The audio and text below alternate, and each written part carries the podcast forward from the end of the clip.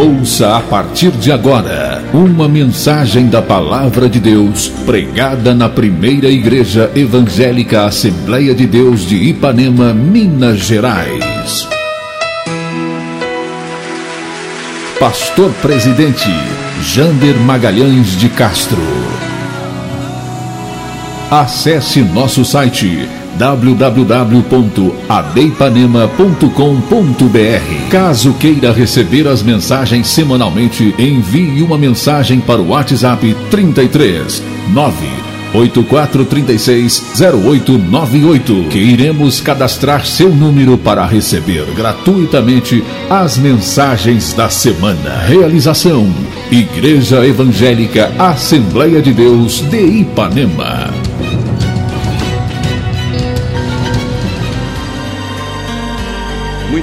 Meus irmãos, nós estamos na casa do Senhor, na presença do Senhor, e Ele se faz presente, né? Ele não veio. Quando a gente chegou aqui, ele já estava, porque Deus não viaja, Deus está, né? Mas irmãos, o remédio que a gente tem para tomar hoje à noite, ele talvez ele passe um pouquinho, em alguns momentos, um pouquinho amargo. Mas o profeta Ezequiel teve um momento que ele comeu um rolo que era da palavra, e na boca era igual fel, mas quando chegou no seu estômago, no seu ventre, eh, se tornou doce, porque na realidade a palavra de Deus ela é poderosa. Amém? A, os mandamentos do Senhor não são pesados, é assim que a palavra de Deus nos diz. O que Deus colocou no meu coração para compartilhar com vocês hoje, é, talvez seja mais um desabafo, eu não vou dizer desabafo, uma, um abrir de alma de um pastor, de um líder, de alguém que lidera.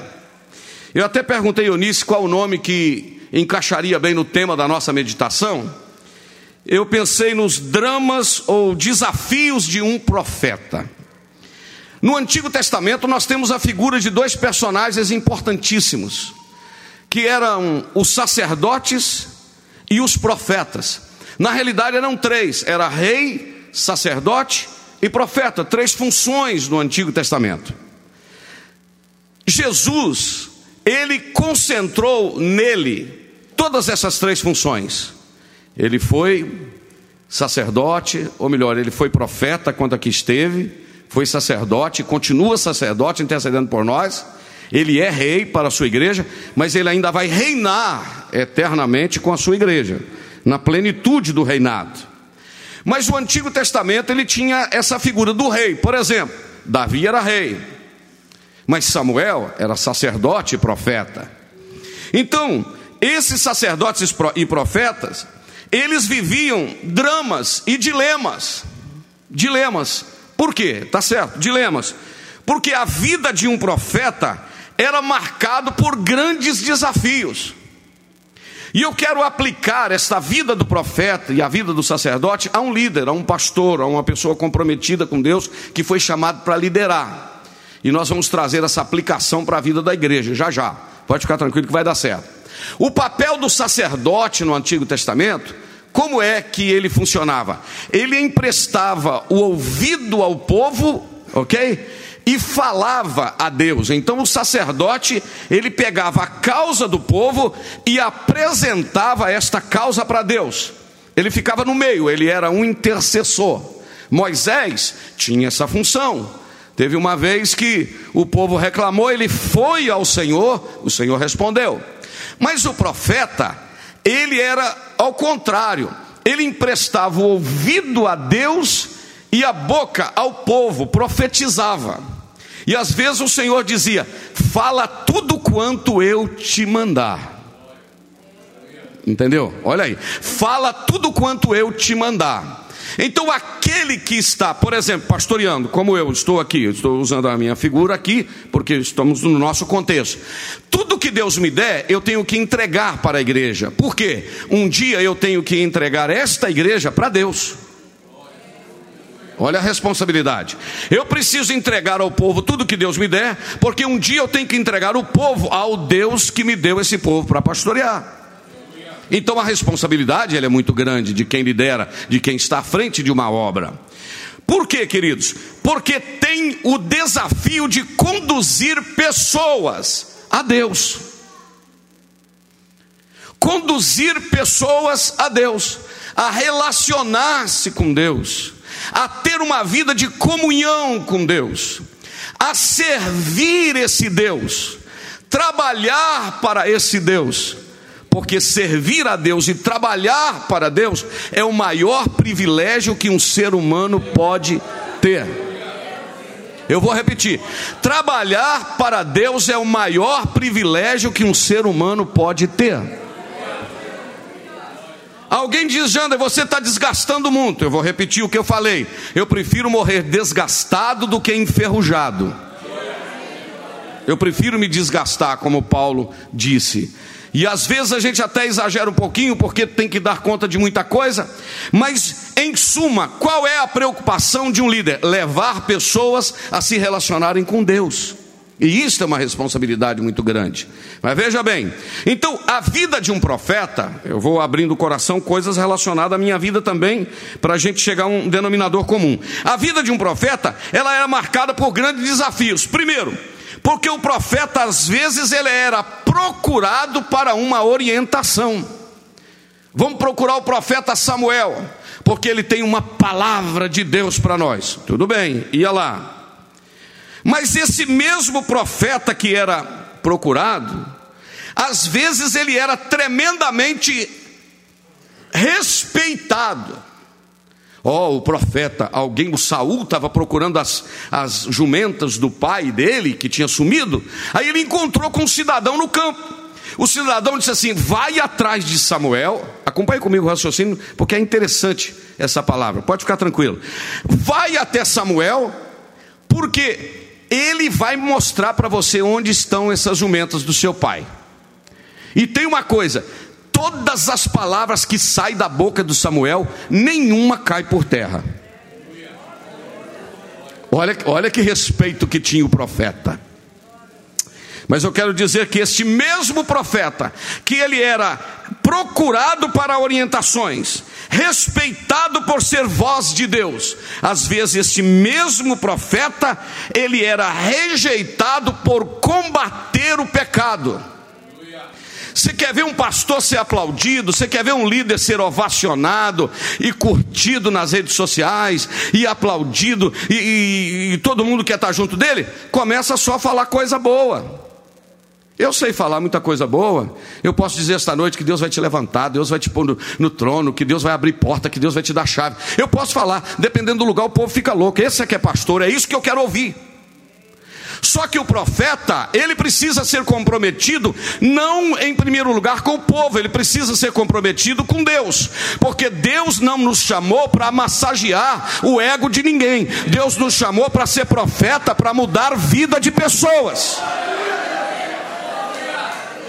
Tinha uma senhora que todo mês ela vinha pedir oração ali no gabinete, pastor, ora por mim, pastor, estou numa aflição, estou numa luta, ora para Deus, ora para Deus me abençoar. Um dia eu descobri que ela estava toda enrolada emocionalmente, morando amaziada. Um dia eu falei com ela, olha, sabe o que vai acontecer com você? Eu não vou orar com você mais, porque Deus não pode te dar vitória, porque Deus é santo. O camarada está com a vida toda bagunçada e quer que Deus abençoa. Deus é moleque, Deus é menino. Deus é sério, só pode cobrar alguma coisa de Deus quem tem moral na presença de Deus. E o profeta, às vezes, ele é convidado, como naquele caso lá do Josafá e o Acabe. Lembra do Josafá e do Acabe? Alguém lembra dessa história? se lembrar, diga amém. Se não lembrar, diga misericórdia. Mas vamos lá. O profeta, o Josafá, que era o rei, procurou o Acabe para ir numa batalha. Fizeram uma aliança, o meu povo vai ser o seu povo, etc, etc, etc. Aí foram consultar a Deus. Foram lá, Eduardo. Você conhece a história, né, Eduardo? Foram lá. Chegaram lá e tinha 400 profetas. Diga comigo, 400. Diga de novo, 400. 400 profetas. O Acabe falou: a gente deve ir para esta guerra. Os 400, Maurício, falaram tudo igual. Pode ir porque é vitória pura. Pode ir que é vitória pura. Mas você já notou que quando o trem está bom demais, você, você pensa assim: não, peraí. É igual quando você está viajando numa estrada que você não encontra um carro nem para lá e nem para cá. Cuidado que você pode estar tá no caminho errado. Hein? Toma cuidado. Aí o Josafá deu uma olhada, olha aí, e falou: Acabe, porventura não tem um outro profeta aqui em Israel que a gente pudesse assim é, consultar? Ele não, já tem 400, mas eu estava querendo se tivesse um outro. Não, já tem 400, isso aí tá bom demais. Ele falou: Não, mas se tivesse mais um eu ia querer. Aí alguém falou: Não, ter até que tem. Só tem um problema. Ele é desafinado. Os 400 fala vai, ele fala não vai. 400 fala tá bom, ele fala não tá bom. Aí eles falam tem esse, mas ele só fala contra o rei. Aí o Josafá falou: é esse que eu quero ouvir. Você sabe por quê, irmãos? É melhor ouvir um, mas que é voz de Deus, do que ouvir uma multidão que está te consolando, mas para te levar para o inferno. Não, pode vir continuar amaziado, enrolado, adulterando na pornografia, tudo bagunçado, desobedecendo, que a graça cobre tudo. A graça não cobre tudo. A palavra mais forte da graça é a palavra não. Você pode pecar e você diz: Não peco por causa da graça de Deus. Alaia, xerga, súria. Você pode mentir porque não pode, porque é palavra. Então, vamos chamar esse profeta, mas vamos tentar negociar com ele. Uma vez me chamaram para pregar lá nos Estados Unidos, não vou falar onde. Pastor, mas é o trabalho que o senhor vai pregar aqui é o seguinte: é um trabalho assim, assim, assim, mais voltado para a vitória. Então o senhor tem que pregar que é a palavra mais. Eu falei, Ih, esse trem não vai dar certo. Aí eles falaram lá, o Micaías, vamos dizer que o Micaías era da Assembleia, aí a gente falava Pai do Senhor, Pai do Senhor, Micaías, tudo bem. Se ele fosse da Batista, a gente falava graça e paz, mas não tem problema. Micaías, Pai do Senhor, tudo bem? O rei mandou cá te chamar para você ir lá falar uma profecia para ele, mas é o seguinte: ele mandou pedir para dessa vez você pegar leve, assim, para você falar assim mais. Mas, é, você entendeu? Ah, o brasileiro é bom disso, não é verdade? Ele é bom disso. O, o, brasileiro, principalmente, ele gosta desse jeitinho brasileiro, dessa manobrinha, né? Não, vamos ver como é que fica, vamos ver como é que dá e tal. Ô Micaías, o rei mandou pedir para você. Sabe o que, que o Micaías falou? Vive o Senhor. Que o que ele me mandar falar, eu vou falar. Porque profeta de Deus não negocia para atender a demanda. Eu vou repetir: profeta de Deus não, não negocia para atender a demanda. Profeta de Deus fala o que Deus dá. Pastor, e se as pessoas começarem a fugir e ir embora, não é problema do profeta, é problema de quem está fugindo. Porque quem quer ir para o céu recebe a palavra, aceita a palavra, glorifica com a palavra.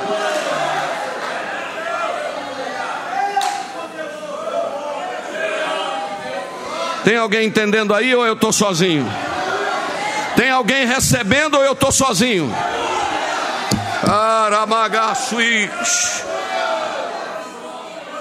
Às vezes ele era rejeitado. Aí, meus irmãos, é, eu vou só adiantar, eu vou só adiantar para você ver o que, que aconteceu com esse profeta Micaías. Eu não sei, eu sei, mas eu estou sentindo Jesus aqui no culto. Não sei se é do dia que eu estou meio cansado e meio com a cabeça quente, eu fico assim com os negócios bons para falar. Essa noite eu passei a noite assim meio, dormi meio mal, que eu dormi dentro de um carro ali, porque para cá do Inhapim, que não deu tempo de chegar, e eu precisava ir lá no Rio Preto, em vez de eu vir aqui, aí eu passei a noite dentro do carro e fui para o Rio Preto de manhã para adiantar a viagem, para não chegar mais cedo. Mas não estou fazendo de vítima não, é para adiantar mesmo, que eu já estava com sono de madrugada. Então é o seguinte, mas escuta só o que eu vou te dizer aqui. Esse tal de Micaías, irmãos, o camarada crente, ele falou: Não, senhor, o que Deus me der eu vou falar. Aí eles apertaram ele, ele falou: Então vai, pode ir que vai dar certo. Falou de forma irônica: Pode ir então que vai dar certo. Você já viu como é que você fala com um menino seu? Ele desobedece, ele fala: Não, eu vou. Então vai, vai para você ver. Ele falou mais ou menos assim, irmão Tamir: Vai, vai para você ver. Daí a pouco, hum, um camarada lá, Zé Zedequias, parece. Daí a pouco, a palavra de Deus passou e entrou na boca de Micaías, ele profetizou. E esse profeta lá, me parece que é o Zedequias, falou assim: Mas por onde passou o Espírito do Senhor que eu não vi? O profeta falso falou: Mas como é que passou aqui? Eu não vi. Porque o Espírito de Deus tem compromisso com quem está alinhado. Olha para você ver, a palavra passou e o Zedequias não viu. Porque tem hora que Deus usa outro, passou por você, você fala, por que, que não foi eu? Porque você não estava ligado, entendeu? Você não estava envolvido, Deus está fazendo e você não está vendo o que Deus está fazendo. Aí, sabe o que, que fizeram? Deram um soco na boca do Micaías. Quase quebrou o queixo dele, o sangue minou. Quando o sangue minou, ele falou: Ó, do mesmo jeito que está saindo aqui, vai sangrar o rei. Porque Deus tem compromisso com a palavra. Eu vou dizer uma coisa para os irmãos na autoridade do nome de Jesus esta noite. Deus ontem falou muito comigo à tarde. Eu estava viajando à tarde aqui, saí daqui três horas, depois de trabalhar, eu precisava ir em Itabira para atender um compromisso lá. E na estrada eu estava ouvindo o Rafael Belo e ele soltou uma palavra, eu captei aquilo e daí para frente eu fui alimentando. Sobre o profeta Elias. O profeta Elias era tisbita de Gileade, de Tisbe, apareceu de Gileade. E diz a Bíblia que ele diz assim: O Deus em cuja presença eu estou, mandou eu falar. Então, o Deus em cuja presença presença eu estou. Intimidade. Ok? Quem tem intimidade tem autoridade. Entendeu? Ele diz: só vai chover segundo a minha palavra, porque eu estou em intimidade com Deus. Tem gente que não tem intimidade com Deus e quer ter autoridade. Só tem autoridade quem tem intimidade com Deus. O Deus em cuja presença estou, mandou eu falar, e só vai fazer do jeito que eu falar, e pronto. Porque quem tem intimidade, tem autoridade. Aí, esse profeta, às vezes, ele era rejeitado por falar a verdade. Então, primeiro, era procurado para, para orientar, segundo, respeitado por ser voz de Deus, mas em alguns momentos ele, esse profeta, ele era rejeitado por combater o pecado. Você lembra do Batista, do nosso irmão Batistinho, João Batista, lembra? O que, que ele falou com a mulher do Herodes? O que, que ele falou com o Herodes? Alguém lembra? Você está morando com a cunhada, mas você está em pecado. Você não pode morar com a mulher do seu irmão, não. Você está em pecado. João, olha com quem que você está falando. Olha, João, é o Herodes. Pode cortar minha cabeça, mas está morando com a cunhada, está em pecado. Amém, irmão? Quer que fala de novo? João, você está conversando com Herodes, eu não estou com medo de Herodes. Corta a cabeça, mas não corta a comunhão. Vou repetir: corta o pescoço, mas não corta a comunhão com o céu.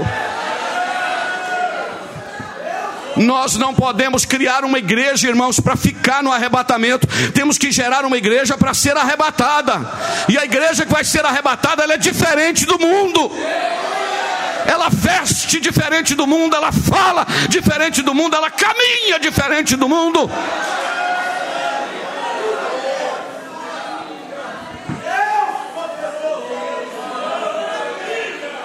E às vezes ele, ah, meu Deus do céu, a presença de Deus está aqui. Então veja bem, às vezes o profeta era rejeitado por causa de combater o pecado. Aí eu estou me lembrando do profeta Jeremias. Muito amigo meu, Jere. Ó, o Jeremias, gosto demais dele. Para mim, um dos profetas que identifica muito comigo. Eu já vou, vou falar nele já já. Mas uma vez ele, Deus deu uma palavra para ele para entregar para um rei chamado Jeoiaquim. Ei, meu Deus do céu. O Jeoiaquim pegou a lei lá que Deus mandou sem óculos não dá para ler, né, Joaquim? Quando ele pegou a lei, escuta só, ele estava aquecendo-se ao fogo lá no quintal no, do palácio, na, na, no pátio. Quando ele pegou a lei do Senhor, que Deus mandou através de Jeremias, o Jeremias, aquele que ficou no calabouço, você lembra, né? Lembra? Lembra assim do, do calabouço que ele ficou, não ficou? Lembra? Por causa de quê? De falar a verdade. Entendeu? Aleluia. Aí o Jeoiaquim tirou um canivete, eu lembro desses canivetão assim que os camaradas fazendeiros carregam, não tem? O chapéu grande, o cinto com uma estrela, e que canivetão assim. Tirou o canivetão afiado, menino, e cortou a lei do Senhor assim, ó. o Jeoiaquim. Fez tudo em fitinha e jogou no fogo. jogou no fogo, Maurício, queimou tudo. Aí Deus falou: Jeremias, vem cá, pega aí a pena de novo e vamos escrever outra carta. Não, não desiste, não, vamos escrever outra. Só que aí Deus reforçou um pouco o que tinha falado, né? Já que queimou, eu vou aumentar a dose um pouquinho. É. Porque Deus é Senhor, irmão. Deus tem o comando. Tu tá brincando é com fogo. Tu não tá brincando com homem. Tu tá brincando é com fogo. Aí mandou escrever. E dentre as coisas que Deus mandou escrever, mandou escrever assim: fala com ele que ele vai ser sepultado sem honra.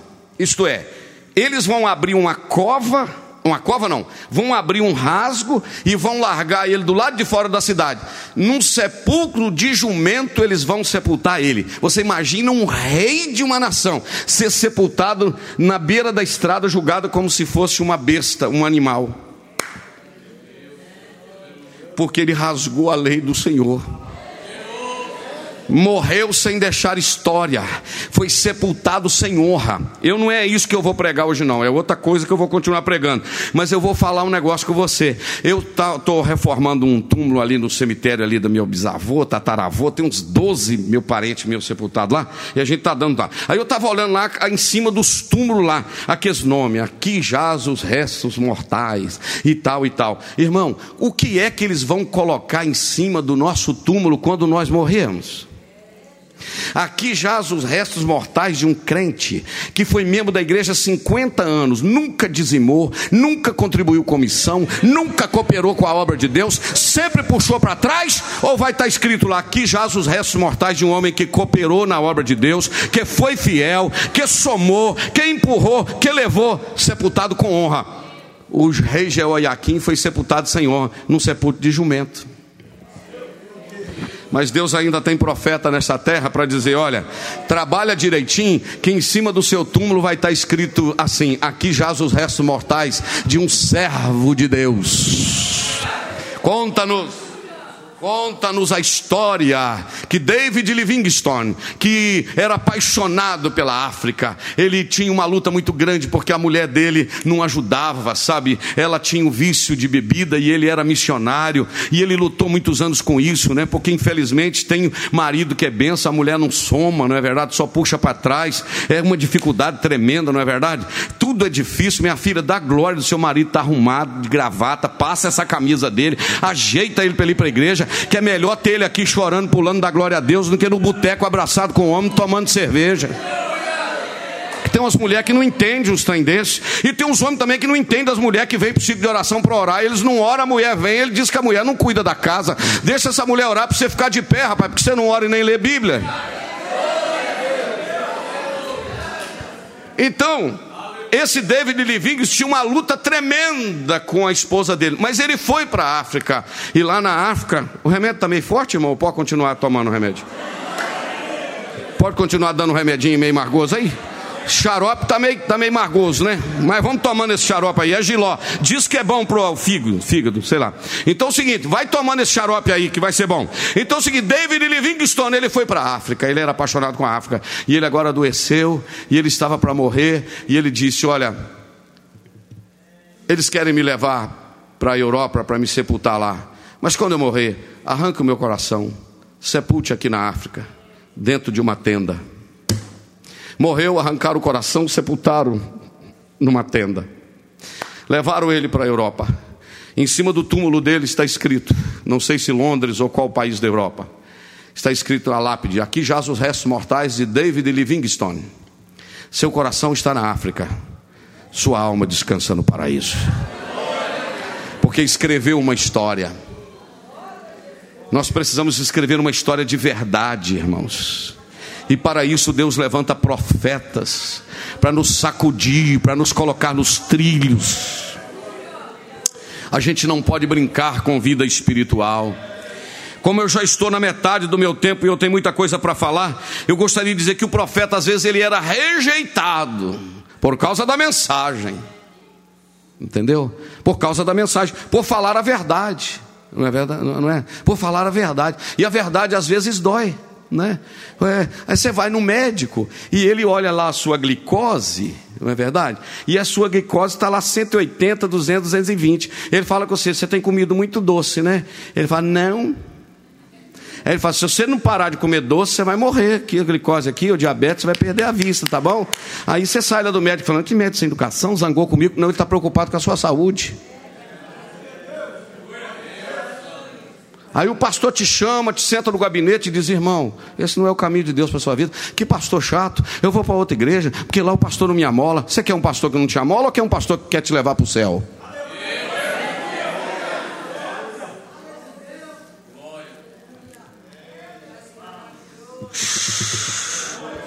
Mas o profeta, além de conviver, corre o risco de ser rejeitado ele tem que conviver com uma outra situação. Qual é, pastor? Primeiro, conviver com unção, chamada e humanidade. Não, então expliquei, pastor, que esse negócio embolou. Primeiro, a chamada de Deus na minha vida e a unção de Deus na minha vida me faz caminhar. Por exemplo, eu estou cansado, mas eu tenho que ir para a igreja, eu preciso pregar. Eu, eu, eu preciso fazer. Não, é a chamada que me empurra, é o fogo dos meus ossos. Ok? Só que aí tem a humanidade. Que você olha e diz assim: vale a pena não, Senhor? Estou cansado demais. Ah, não. Estou pelejando. Não, não, não, não. Isso é a humanidade. Por quê? Profeta não é anjo. Homem de Deus tem dor de cabeça, dor de barriga, dor no pé, dor na orelha, orelha não dói, né? Dor de cabeça, Dói, né? Dor dor de ouvido, dor nos ossos. Profeta tem vontade de chorar e desanimar. Tem ou não tem, irmão? Homem de Deus tem profeta? Que é isso, pastor? O senhor só. O senhor só fica viajando. O senhor só fica de avião. Meu filho, para me pegar um avião amanhã, 8 horas, em Belo Horizonte, para viajar uma hora, eu tenho que viajar 10 horas de carro e de ônibus. E dormir em pé, assim, sentado, assim, ó.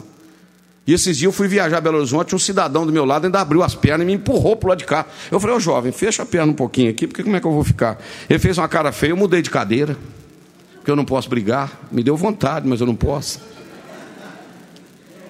Não, vontade você tem, não tem não? Vontade, ô rapaz, você não tem educação, não fez. Mas eu não posso, porque aí é isso que eu estou falando com você, vontade de é, é, é, é lutar com a humanidade, porque eu sou ser humano, tem dia que eu fico com raiva. Você acha que eu fico com raiva ou não? Muita raiva tem hora que eu fico. Entendeu? Só que eu não posso deixar extravasar isso e pecar. A Bíblia diz: você pode até irar, mas você não pode pecar. Porque eu não sou, primeiro, de ferro nem de barro. Eu sou ser humano comum. E nem sou anjo. Por enquanto, não. Eu serei. Depois do arrebatamento. Então é o seguinte: o profeta tem que conviver com a humanidade. E aí eu vou provar para você que não é só eu, não, filho. Abra sua Bíblia comigo no Jeremias capítulo 9. Às vezes está achando que eu sou muito ruimzinho, vou chamar um outro pior do que eu para me ajudar. Jeremias capítulo 9. Corre para a Bíblia. Aleluia. Tem alguém que está entendendo o que eu estou falando? Diga amém. Então o profeta ele tem que conviver com a humanidade. Aí, olha como é que ele está. Jeremias capítulo 9.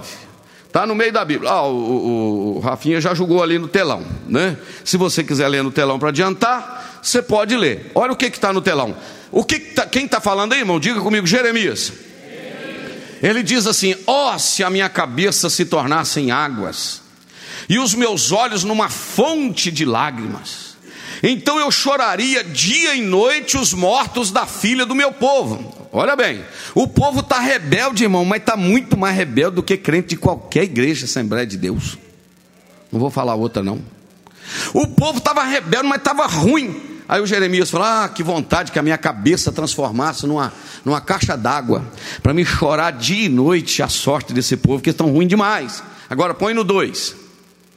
Oh, se eu tivesse no deserto uma estalagem de caminhantes, então eu deixaria o meu povo, me apartaria dele, porque todos eles são adúlteros e um bando de aleivosos. Sabe o que ele está falando? Se eu pudesse, eu virava a mesa, eu chutava o balde, eu ia lá para o deserto e ficava dentro de uma cabana e não queria nem saber de ser profeta, de ser pastor e de ser homem de Deus. Ah, se eu pudesse! O que, que é isso, irmãos? Um humanidade, ser humano comum. O profeta tinha que conviver com isso. Agora vai para o capítulo de número 20. Capítulo de número 20 do livro de Jeremias. Capítulo 20, versículo, capítulo de número 20, ele. Vamos ler o versículo de número é, 9. Ah, vamos ler o 8. Vê o 8, capítulo 20, versículo 8. Olha o que está escrito. Olha aí. Porque desde que falo, grito, clamo, e eu falo violência, destruição, porque se tornou a palavra do Senhor um opróbrio, iludíbrio todo dia. Ele está reclamando. Agora vê o 9. Então disse eu: Olha o que, que o Jeremias está falando. Eu não vou me lembrar mais dele, eu não vou falar mais no seu nome. Olha o que, que ele está tá desviadinho, não está? Eu não vou falar mais no seu nome. Mas quando eu pensava nesse negócio, foi no meu coração como um fogo ardente, encerrado dentro dos meus ossos. Eu estou fadigado de sofrer, eu não posso mais. Então o que, ele está querendo dizer? Eu estou com vontade de jogar tudo para o ar como um ser humano. Mas quando eu comecei a pensar nisso, esse negócio pegou como se fosse um fogo no meu coração e um fogo dentro dos meus ossos. Aí tem jeito de voltar atrás? Aí não tem. Aí você volta no versículo de número é, 7 para mim. Versículo 7. Persuadiste-me, ó Senhor, e persuadido fiquei. Mais forte foste do que eu e prevaleceste. Eu sirvo de escárnio para eles todos os dias. Cada um deles se zomba de mim. Só que eu quero chamar a sua atenção para aquela frasezinha ali: Tu foste mais forte do que eu. Quando você dá vontade de voltar atrás, de não querer mais, aí ele aparece, sabe? Quer que eu fale de novo ou não? Aí ele chega através do seu Espírito Santo e fala assim: Eu sou mais forte do que você. Eu vou mandar um consolo para o teu coração. Eu vou alegrar a tua alma. Eu vou te levantar e vou te pôr de pé, eu vou te dar força, porque profeta não é ser sobrenatural, mas a chamada e a unção nos mantém de pé. Alguém entendeu e pode glorificar o nome do Senhor? Agora, porque eu já preciso caminhar para a reta final aqui da minha palavra, mas nós temos ainda alguns minutos, podemos ir mais uns 10 ou 15 minutos. Eu quero dizer de um outro drama, de um outro é, decepção, de um outro, é, eu usei uma palavra agora há pouco e eu me esqueci, é, um outro desafio do profeta, um outro drama daquele que foi chamado para ser profeta. Primeiro é que ele é procurado para ser orientado, para dar orientação. Segundo, ele é respeitado por ser voz, de Deus. Terceiro, às vezes ele é rejeitado por combater o pecado. Quarto, é difícil para o profeta às vezes, porque ele tem que conviver com o desafio do peso da chamada, mas da humanidade. A humanidade joga ele no fundo do poço, mas a unção transporta ele ao céu. Amém, irmãos? Você já viu o crente como é que é? Tem dia que você acorda soltando labareda de fogo pelo nariz, pelo ouro e diz: oh, glória, é hoje, é hoje. Se Cristo comigo vai, eu irei. E você quebra tudo, eu quero ir para o culto logo à noite. E você está cheio de Deus. Tem dia que você amanhece e fala: É hoje é o dia. Hoje eu não chego às seis da tarde, não. Quando você está lá no fundo do poço, daí a pouco o Espírito Santo chega, vamos dar um jeito aí. Ah, não, mas estou muito ruim. Tá, não, vamos para a igreja. Né, tia Maria Vamos para a igreja. Aí quando você chega na porta da igreja, só a capa. Alguém já encontra com você e falou: Maravilha, irmã, encontrar com a senhora aqui. Ô oh, glória. Pastor do céu, que bom achar o senhor aqui. O senhor é homem de Deus. Olha para mim, ora para mim aqui para Deus me abençoar. A senhora é uma mulher de Deus, só tem poder, ora para mim. Aí você fala lá no seu coração assim: Eu estou com vontade de dobrar o joelho e mandar você pôr a mão na minha cabeça, filho. Porque quem está ruim aqui não é você, não, sou eu. Aí você vem para o culto, começa a receber uma palavra dessa, lá no meio do culto, você já está dizendo assim: Aleluia, oh glória. Daí a pouco você está cantando assim: Tu és fiel, Senhor, meu Pai celeste. Daí a pouco você está cantando: Se Cristo comigo vai. Mas você não chegou tudo arrebentado? Cheguei arrebentado, mas já estou consertado, porque fui na casa do oleiro. É assim ou não é, irmão? Então esse é o desafio de ser profeta nesta geração. Mas agora eu vou falar um negócio com você que aí talvez seja o reflexo da minha alma aqui hoje. Porque eu gosto de falar daquilo que eu, que eu vivo, daquilo que eu sinto, daquilo que mexe comigo.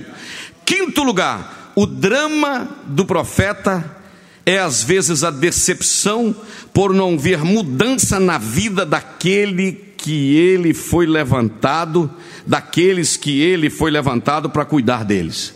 Parece que a frase ficou grande, eu vou repetir. Olha para cá. O grande drama do profeta, às vezes, do líder, é o que? É a decepção por não ver mudança na vida das pessoas que ele está liderando. Você está numa igreja, eu estou aqui há sete anos e oito meses, sei lá, por aí afora. O camarada está na igreja há dez anos, pastoreando uma igreja 15 anos, pregando terça-feira, pregando quinta-feira, pregando escola dominical, pregando domingo à noite. Na hora que tem um probleminha, o crente faz tudo errado do que ele aprendeu dez anos. Irmão, dá uma tristeza no coração da gente. Como é que você criou o camarada, você ensinou o camarada, você doutrinou o camarada, e o sujeito, por causa de uma bala, ele dá tiro. Isso dói muito, irmãos.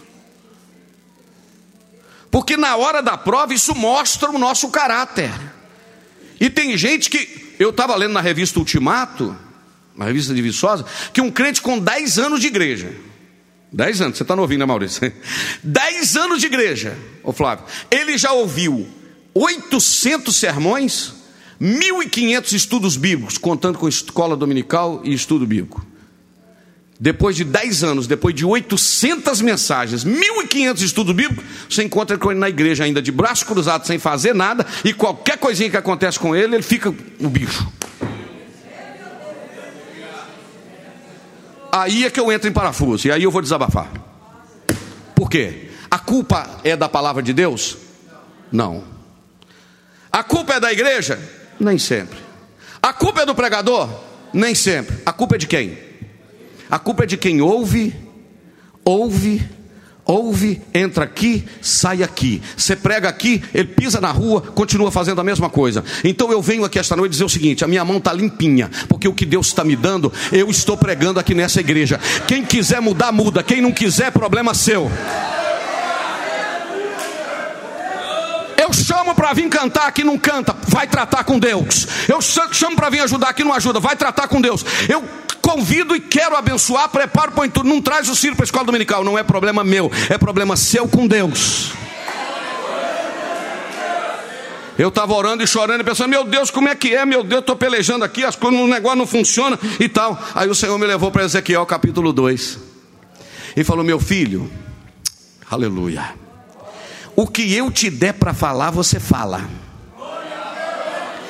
Quer ouçam ou quer deixe de ouvir mas eles vão saber que passou no meio deles um profeta.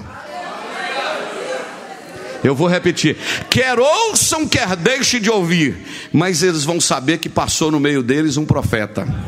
Se você tem falado a palavra de Deus, se você tem ensinado, se você tem ministrado, os seus liderados não têm mudado, querido, talvez o problema não seja seu, não, porque você ora, prepara, jejuma, busca, estuda, aplica a palavra, as pessoas não querem, porque tem gente que ele é frio espiritualmente, né? A, a, a consciência dele cauterizou. O que é cauterizar? Criou calo, ele não arrepia mais, não sente nada, mas não arrepia, não chora, não tem calafrio, não faz nem assim, ó. Como é que é que eu faço? É, é, eu esqueci no senhor tá aqui meu olhando. Ele não faz nem assim, nem faz assim, ó.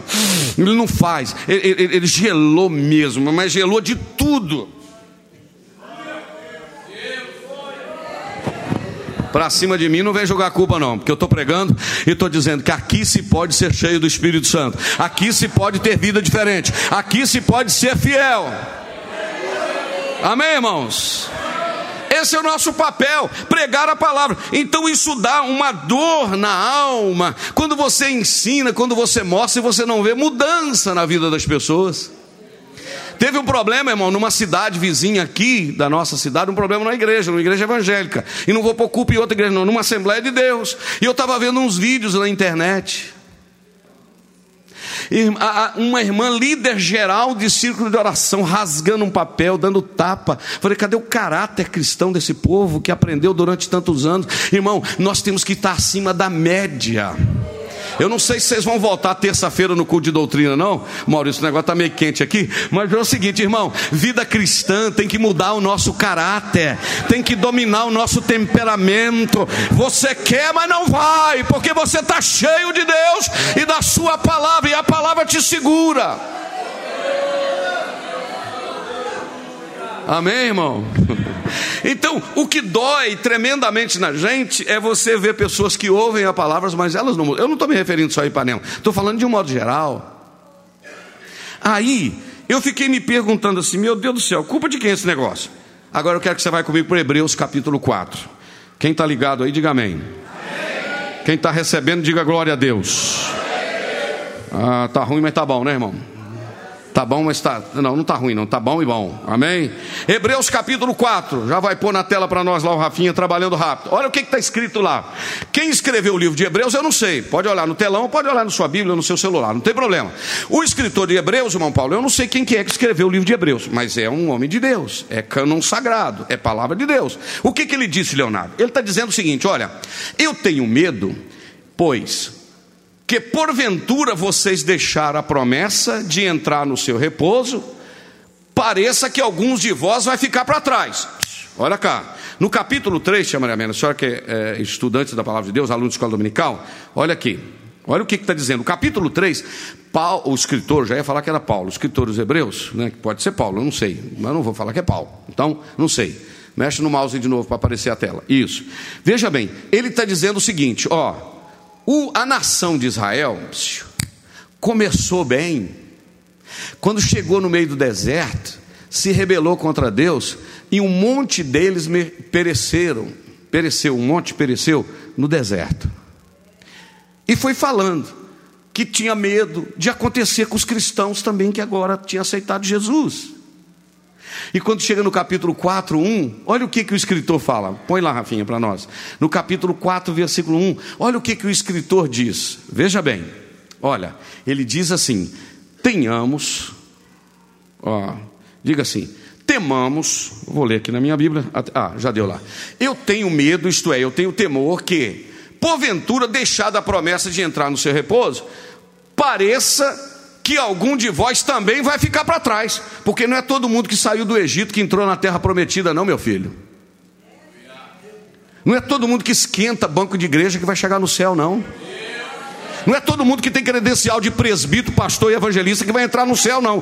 Porque a credencial não garante, a vida santa garante.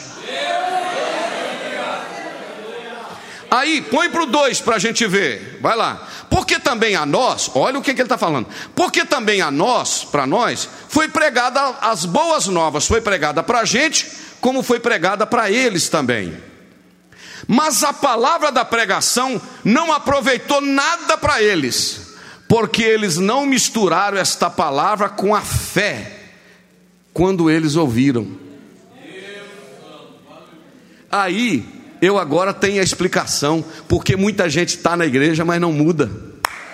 Porque ele recebe a palavra, mas não mistura a palavra com a fé. E a palavra só funciona na nossa vida quando nós a recebemos pela fé e a aplicamos na nossa vida, irmãos. Então o problema não é de Deus, o problema não é que a palavra é fraca, o problema não é que o pregador é ruim, o problema é que a gente ouve e não quer mudar.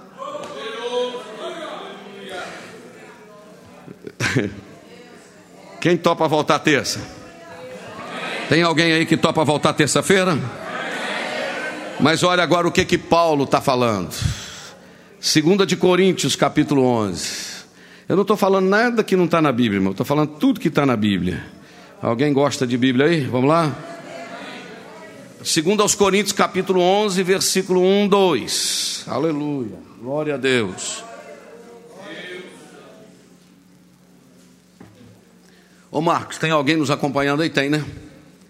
Tem bastante gente nos acompanhando aí? Ok, muito bem. Olha o que está escrito em Coríntios capítulo 11. Pode ler no telão ou pode ler na sua Bíblia, como você quiser. Olha o que, que Paulo está falando. O que, que Paulo está dizendo, irmãos? Eu queria, quisera eu, Talvez na sua Bíblia vai estar escrito Oxalá, porque a palavra Oxalá quer dizer quisera ou queira Deus. Quisera eu que vocês me suportassem um pouco a minha loucura. Paulo está falando. Suportai-me, porém ainda. Vai para o 2. Porque eu estou zeloso de vós com zelo de Deus. Porque vos tenho preparado para vos apresentar como uma virgem pura a um marido, a saber, Cristo. Entenderam o versículo? Quer que eu leia de novo? Paulo está falando assim: Eu queria que vocês me suportassem, ou suportassem que vocês estão achando que eu estou louco. Não é que eu estou louco, não, é que eu tenho que apresentar vocês.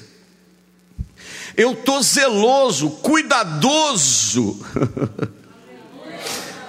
com o zelo de Deus porque eu tenho que apresentar vocês preparado como uma virgem diante de um noivo, diante de um marido que é Jesus.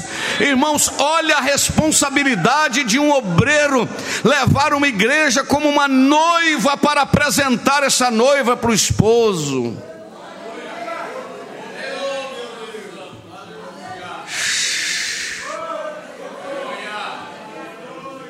Deus te trouxe aqui hoje para te dizer: se posicione diante da palavra. Se posicione diante da palavra de Deus.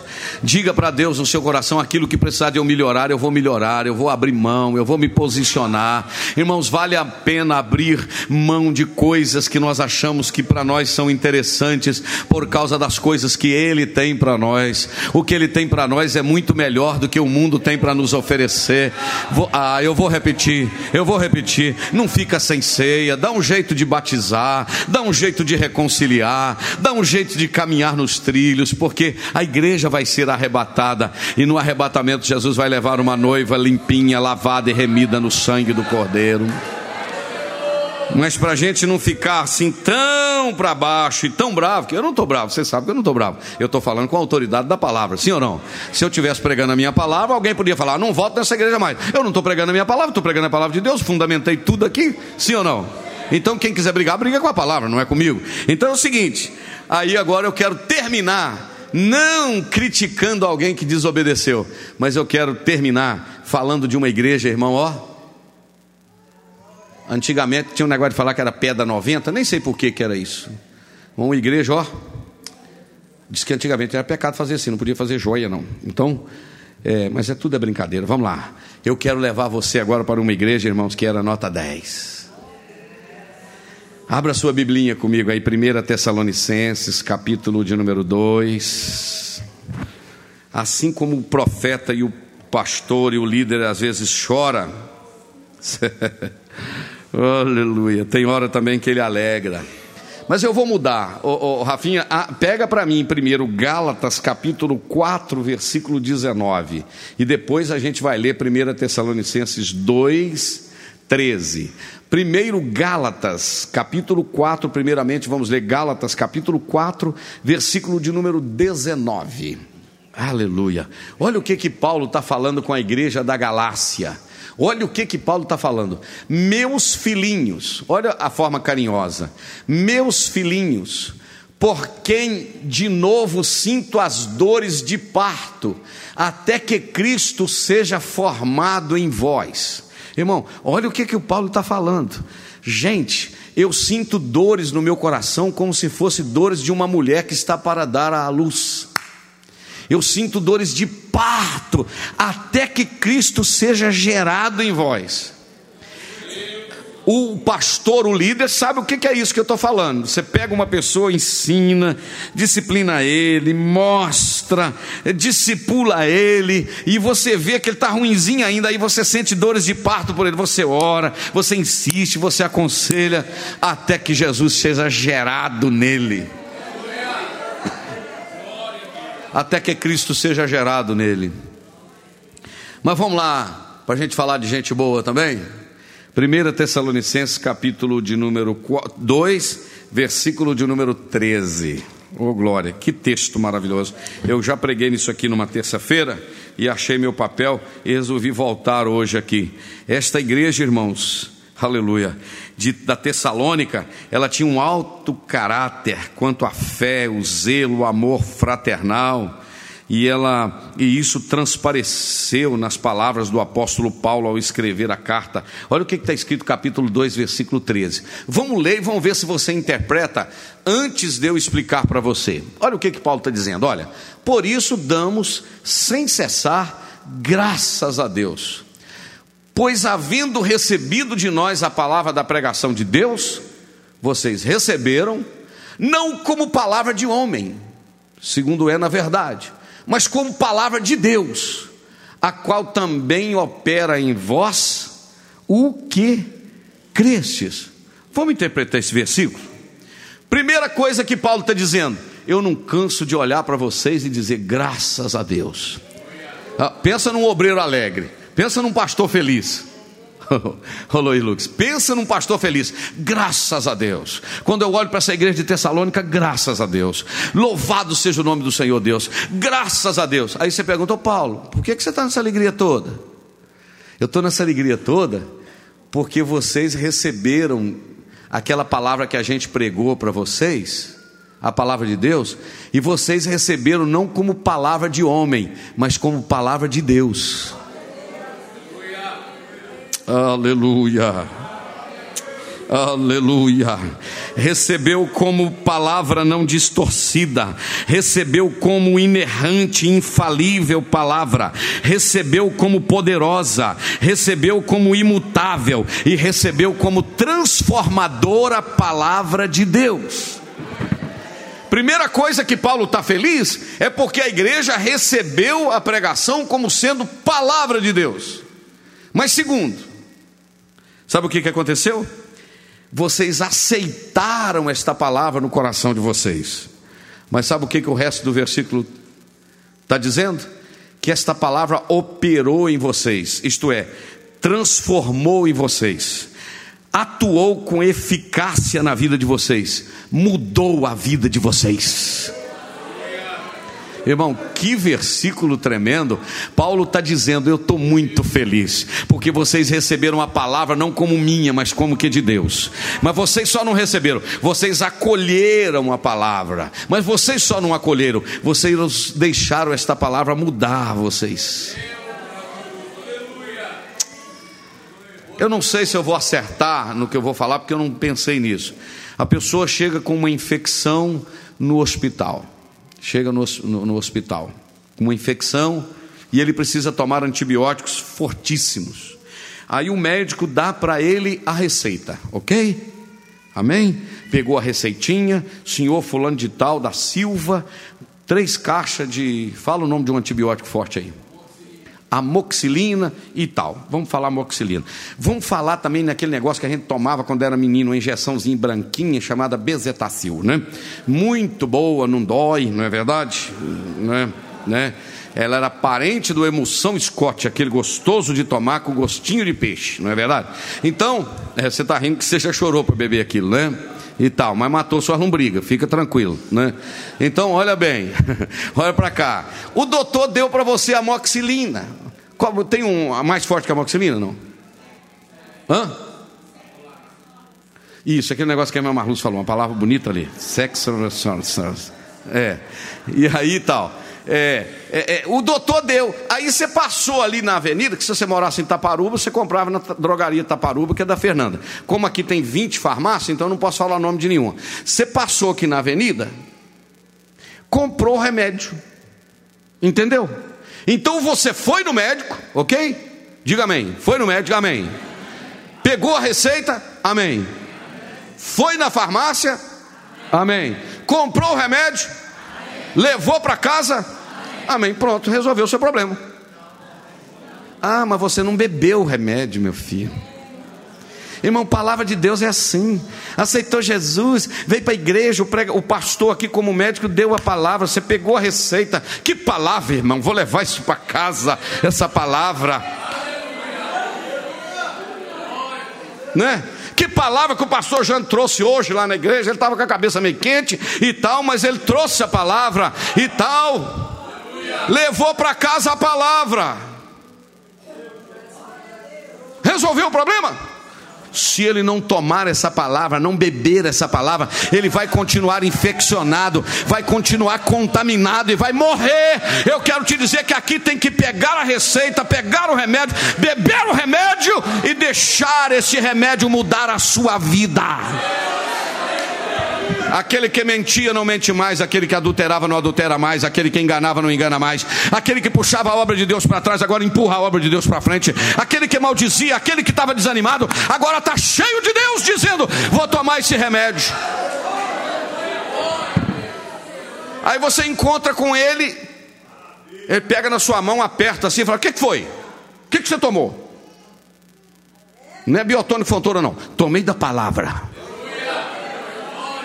Quando eu morava na roça, eu gostava de ler aquela historinha do Eugeca Tatu, que eles falavam, que tomava. Ele estava desanimado cima um toco. Tomou o biotônico fontoura, menino. Você via derrubando a árvore, pegando um leão para a orelha, não sei se pelo, pelo colarinho, quebrando tudo. Veio na terça-feira, tomou o remédio, levou para casa Oh, glória a Deus. Aleluia bebeu o remédio e agora mudou para casa e dizer: Pronto, quinta-feira estou junto com os irmãos, amanhã estou no setor, de manhã estou na oração, vou jejuar amanhã. Deus está mexendo na minha vida, está mudando a minha história. Eu tenho uma briga com um parente meu lá não sei onde, lá no Caixa Prego. Antigamente falava que tinha um lugar que chamava Caixa Prego, não sei onde é, e tal. É, lá onde o Judas perdeu a bota e tal. Eu tenho um parente, eu vou ligar para ele, vou pedir perdão, vou consertar com ele. Meu marido tem dois meses que eu estou dormindo de costa para ele, ele para lá e eu para cá. Eu vou virar de frente para ele esta noite, vou abraçar, vou dar um glória a Deus e uma aleluia, vou consertar minha vida. Aqueles meninos meus tá tudo bicudo, emburrado comigo, vou pedir perdão, vou consertar. Palavra de Deus que funciona, irmão. Adianta, tem gente que tem uma caixinha cheia de comprimido em casa. Agora eu vou falar que eu acho que isso aí serve para mim, que esses dias o Nisso zangou comigo. Eu fiquei numa gripe tremenda semana passada, tomei uns quatro comprimidos, melhorei, parei de tomar o remédio. E diz que tem que tomar ouvido tudo. Meu filho, se você vier na terça, beber um gole, melhorou, mas não continuar tomando remédio, tem que continuar. E aqui eu vou dar a receita para você. Ó, aqui tem consulta na terça, tem consulta na quinta, tem consulta, tem, tem consulta domingo de manhã cedo, na escola bíblica dominical. Amém, irmão? Dá um glória aí, um aleluia. Escola Bíblica Dominical, tem domingo. Irmão, todo dia tem receita, todo dia tem remédio, todo dia tem médico. E tem uma coisa, é de graça. É, aqui não paga, é de graça. Mas você tem que tomar o um remédio. À medida que você for melhorando de saúde, as pessoas vão ver. Rapaz, você está diferente. Ele falou, remédio que eu tomei, qual que foi? Raiz de Gessé, Bibi bebi da raiz de Jessé, de Jesus de Nazaré, da palavra de Deus. Naquela terça-feira desceu amargando igual fel. Quando chegou no estômago, estava docinho igual mel. Deus mudou minha vida, mudou minha história através da palavra de Deus. É assim, meus irmãos, que funciona. Entendeu? Aí o apóstolo Paulo está dizendo: Olha, eu estou muito satisfeito com vocês, muito feliz. Agora, eu ouvi esses dias uma palavra, ele nem é da, da nossa igreja, não, ele é de uma outra denominação, mas de vez em quando eu gosto de ouvir umas mensagens dele. Ele, ele pregou uma mensagem bem interessante. Ele estava falando por que é que, por exemplo, a pessoa às vezes está na igreja, desvia, vai pecando, pecando, tudo enrolado, a vida tudo bagunçado, e no mundo o camarada pega. Por que, que Deus não manda um raio na cabeça dele, mata, castiga? E Deus vai deixando. E às vezes o crente que está firme vai passando as lutinhas, as prensas. E ele explicou um negócio, rapaz, que eu achei interessante ele falou de Romanos capítulo 1, que tem um versículo que diz assim: que Deus os entregou às suas próprias concupiscências. Isto é, o camarada está tão ruim, tão sem temor, que Deus falou: pode deixar ele pecar, eu não estou preocupado com ele. Mas e o crente que está na igreja passando luta, Deus apertando ele? Porque você está aqui, então o Pai está te dando um remedinho, te dando uns apertinhos para você ficar melhorzinho. Agora, quem não tem temor, já está todo detonado mesmo, já está todo arrebentado arrebentado, deixa continuar pecando. Vai chegar a hora que vai tratar com Deus. Porque aqui o bom pode melhorar, o melhor pode ficar excelente, o excelente pode ficar excepcional. Porque aqui o escritor do livro de Provérbios, é Provérbios que diz que a luz do crente, a luz do, do, do, justo, é como a luz da aurora, que vai brilhando, brilhando, até ser dia perfeito. Vou falar, se você gostar, você dá um glória. Hoje eu preciso estar melhor do que ontem. Vou repetir: hoje eu preciso estar melhor do que ontem, e amanhã eu preciso estar melhor do que hoje. Eu vou sair daqui mais animado um pouquinho com a palavrinha de Ezequiel dizendo: Meu filho, prego o que eu te der, quer ouça, quer deixa de ouvir. Vai saber que na Santos Dumont 197 passou alguém comprometido com a palavra de Deus. Amém, irmão? Porque enquanto eu estou recebendo esta palavra, eu também estou sendo tratado pela presença de Deus. Amém? Você tem coragem de voltar aqui na Assembleia para assistir um culto? Maurício. Glória a Deus. A igreja do João Batista, o João Batista era mais brabo do que eu. É, o João chamava isso de cascavel, raça de víbora. Cascavel, raça de víbora. Quem vos ensinou a fugir da ira futura? E todo mundo lá de joelho falou: Eu sou João, quero ser batizado. Amém? Palavra de Deus, irmãos, para o nosso coração. Ela muda a nossa vida. Pegue esta palavra, tome esse remédio e amanhã amanheça melhor na presença de Deus. Não, amanhã não, vamos mudar. Saia daqui melhor. Eu vou sair daqui melhor esta noite. Amém? Glória a Deus. Então nós vamos cantar um louvor, mas antes vamos fazer uma oração de gratidão a Deus por essa palavra. Fica de pé. Você tem coragem de agradecer a Deus por essa palavra? Estenda assim suas mãos para frente. Pai, eu quero te louvar pela tua palavra. Eu quero te agradecer, Senhor, porque às vezes as dores do profeta, as dores do líder, elas são dores, ó Deus, que traspassa, Senhor, a alma, os sentimentos, as emoções, dói às vezes por não ver resultado, Senhor, mas a tua palavra é poderosa, a gente vai continuar crendo nela, obedecendo ela. Ó Deus, queremos tomar esse remédio esta noite e já saímos daqui com o efeito desse medicamento espiritual. Ajude-nos a sermos melhores crentes melhores servos do Senhor, conduz-nos a uma vida de triunfo, uma vida de oração, uma vida de comunhão com o Senhor, aleluia. Oh Deus, ajude-nos, Senhor, a andarmos na tua presença e fazermos a tua vontade. Eu oro e abençoo este rebanho e agradeço ao Senhor pela vida desta igreja, no nome de Jesus. Amém. Você ouviu uma mensagem da Palavra de Deus pregada na primeira Igreja Evangélica Assembleia de Deus de Ipanema, Minas Gerais. Pastor Presidente Jander Magalhães de Castro.